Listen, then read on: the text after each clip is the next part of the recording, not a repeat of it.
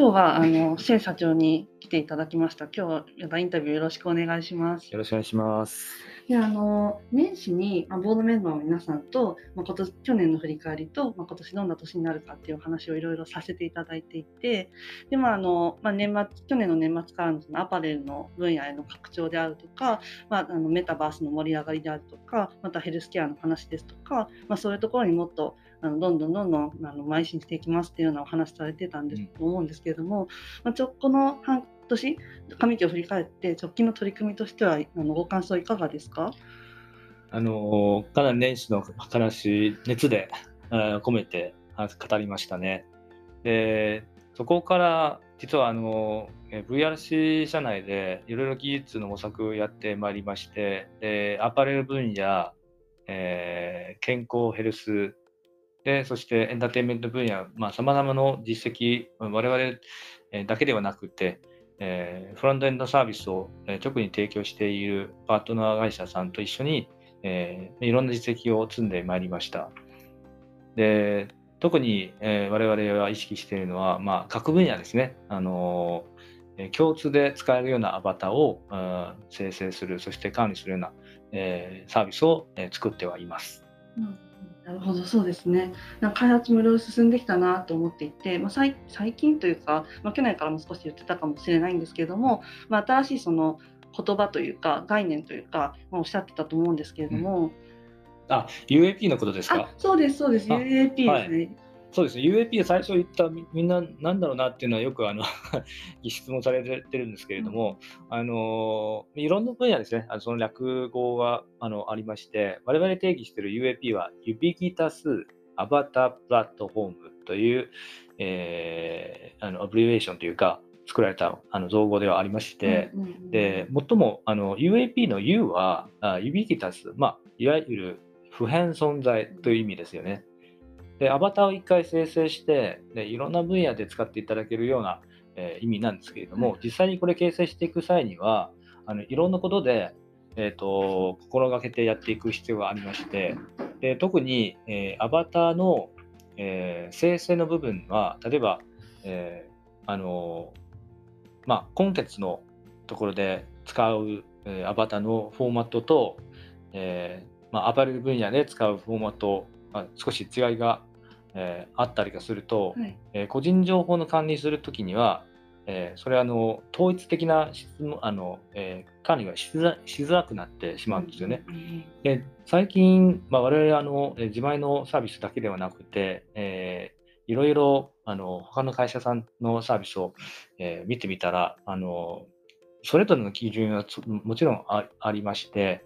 でなかなかですねサービスを統一するような、えープラットフォームを提供しているのは少ないというのは気づきました。でまあ、せっかくそれは個人情報ですし、で時系列でトレーシングできるような統一のようなフォーマットがあればいいなっていうことは、あの私は一エンドユーザーとして考えたりはしておりまして、うん。であのまさにそれを目指してですね、えまあ、フォーマットの整理とかそういうことはえ意識して開発してまいりました。うんうんでそれ以外に、えープラットフォームを形成していく際には、まああのえー技術以外に、まあ、個人情報をいかに、えー健全に管理できるようなプラットフォームを形成ししていくのはすごくあの画像以上の情報量を持つ 3D のデータをうん。利用していく際に、えーかなり左右されるということなので、特に最近日本国内ですと個人情報保護法うん。えーもありまして、でそれはもう数年も前からですね、GDPR、まあ、ヨーロッパ、えー初の、あのまあ、法令というか、まあ、はい方針がありまして、やっぱりそれをあのエンドユーザー、自分のデータは自分の所有権すべてあるということは、我々もすごく共感ができてまして、数年前からそういうことをあの意識してあの、えー開発してまいりました。はいで、アバターのデータを一回生成して、自分のデータであれば、えートレーシングできる、そして管理もすべてエンドユーザー自分で、えー管理できるようなことを、えーようやくですね、最近、あの、あちこち、あの、まあ、認めていただいているというか、はい、えー、そういうような採用の、えーと、我々のアドバンテージとしてアピールし,、えー、しております。うん、そうですね。その、まあ、ずっとやってる、まあ、それアバター生成の部分で、まあ、そうやってこうプラットフォームとして、まあ、やっていくんだっていうことをずっとこう創業当時からおっしゃっていて、まあ、その中でこうあのなんて言うんでしょうまあ、そういう世界観が他の会社さんとかパートナーさん、まあ、市場とかに広がっていって、まあ、その使いそうやって横断して使いたいねっていう話とか、まあ、セキュリティの部分を考えなきゃねとかそういうの本当盛り上がってきてる気がするので、まあ、それの取り組みがやっぱこう進んできて実を結び始めたのが、まあ、今なのかなっていうのをちょっと感じてるところですね。すねはいね、特にあのサービス提供していく際にすごくあの、えーまあ、重視すべきだというかせっかく1個のアバターを取れたのに、うん、で1個のサービスしか使えないというのは とってももったいないというかはい、それを、まあ、全ての分野で、えーまあ、全まんべんなく使っていただけるような環境がすごく大事だなっていうのは最近あの、うん、えー、あの実感しております。そうですね、確かにそれはそうだなと思います。私もね、なんかそのアバター撮ったりとか、アバター使ったりとかっていう場面いろいろありますけど、うん、やっぱりこう、いろんなプラットフォームごとに、まあ、形式が違ったりとかいろいろありますけど、横断して同じアバターでね、いろいろできたらいいなとは確かに思います。はい、そうですね。はい。我々もそれを、あの最近、その、えー、謙虚 してて話せれば、うん、本当にそこら辺に関して評価いただいていることでもありますし、今後、ますます注力してまいりたいというような分野ではあります。そのアバター生成の部分は本当に創業当時からまあその速さとか品質とかにこだわってずっとされてると思うんですけれども何かその辺の開発でこう新しいことというか最近のそのトレンドというか技術とか、まあ、その辺についてもお伺いできる範囲でお答えいただきたいなと思うんですが。はい、あのー、まさに創業当初2016年、えー、からずいぶん前にえーまあ、3D の生成はすごくスピーディーでできるよというのはアピールさせていただいてまして、えーまあ、今7年、7期目に迎えている時期ではありまして、改めてあの振り返ってみると、で 3D のアバターの使い道って最近の市場ニーズでいうと、まあ、大枠、まあ、2つあの2種類ですねあのあると紹介できます。まあ、1つは、えー、記者学的な精度を重視したサービス。例えば、体を1回渡っった後に採寸、えー、測量に関するアプリケーション、まあ、服装あの購買するときにもそうですし、自分の体をどんなサイズ、どんな、え、形になっているかというのを、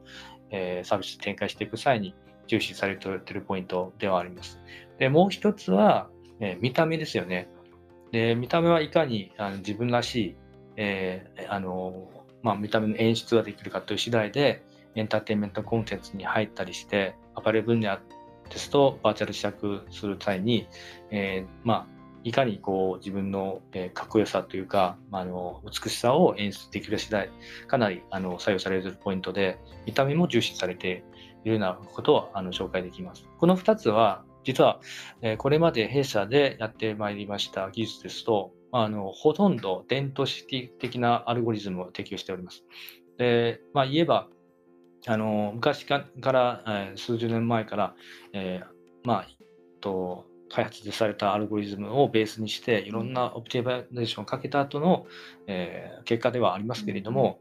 えー、どちらかというと安定的な、えー、あの特徴安定さ的にはすごくあの優れているというのは紹介できます。で一方であの弊社はディープテックの会社でもありますんでうん、でもちろんのことを最先端の技術を、えー、フォローしたり今前でも研究開発をやっております。例えば最近あの今年の CBPR 我々あのチャレンジで、えー、他の大学の先生と共同で発表した論文、えー、にも書いてありますけれどもあのニューラルレンダリングというような方式の 3D のモデリングといいますか、レンダリング方式ですね。あの一つの試しとして頑張ってまいりました。まあ、それはどちらかというと、直接、えー、コンテンツをレンダリングするようなあのアルゴリズムなんで、あのリアルさ的には、えー、前者と比べたら、えー、リアルさと、えー、その表現力ですね、あのより、えー、あのリアルに、えー、できるというのは一つの特徴ではあります。ただ、あのまだまだ処方段階ではあるので、えー、最先端の、えー、学術論文に論文誌にあの採択されたといってもあの実際に実応用までは道が長いというような、えー、状況ではありますよね。ででも我々あの常にですね最先端の技術を、ええーと、フォローして、うん、あのえー、よりいい技術を開発していけるよう頑張っているところです。うん、そうですね本当にあの、まあ、CVPR にあの採択されたっていうのもすごいことだなと思いましたしその今スキャナーを使ってやってるものが、まあ、その短視点でこう取れて、まあ、その精度が上がってくるっていうところがなんかワクワクもしたので、まあ、そうするとまたスマホでできたりとか、あの利用機会もどんどん広がっていくので、本当これからに期待したいなと思ったところです。ぜひ我々もその指ギタスの、えー、言葉の通りに頑張ってまいりたいと思います。ありがとうございます。ありがとうございました。